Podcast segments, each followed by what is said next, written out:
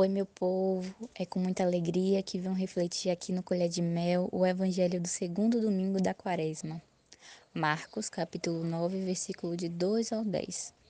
Aquela passagem que Pedro queria muito estender três tendas na montanha. Eu sou Aimee, moro em Lauro de Freitas, Bahia, sou futura enfermeira. Estou na Secretaria da Pastoral da Juventude de Salvador atualmente e deixo o convite para nos acompanhar no Instagram, arroba pj Salvador. Bem, o Evangelho de hoje nos convida a refletir como tem sido nossa experiência com Jesus na oração. Nesses momentos de silêncio e reflexão que a Quaresma nos proporciona, nós também podemos sentir a presença viva da glória de Deus.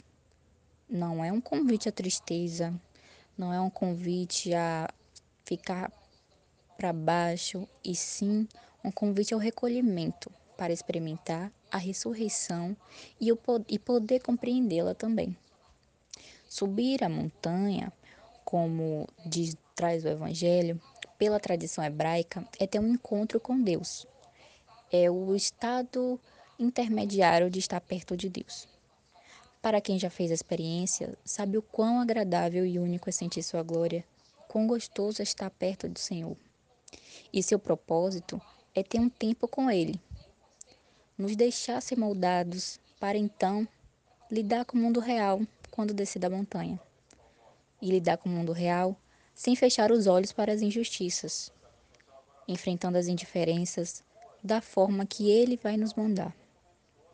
E ser cristão não é estar acomodado. Não é querer estender tendas na presença do Pai. Precisamos enfrentar a realidade à nossa volta.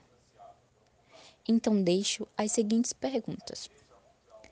Você tem aproveitado o tempo com Deus? Tem se deixado ser envolvido pela experiência com Cristo? Caso não, te deixo o convite. Até a próxima.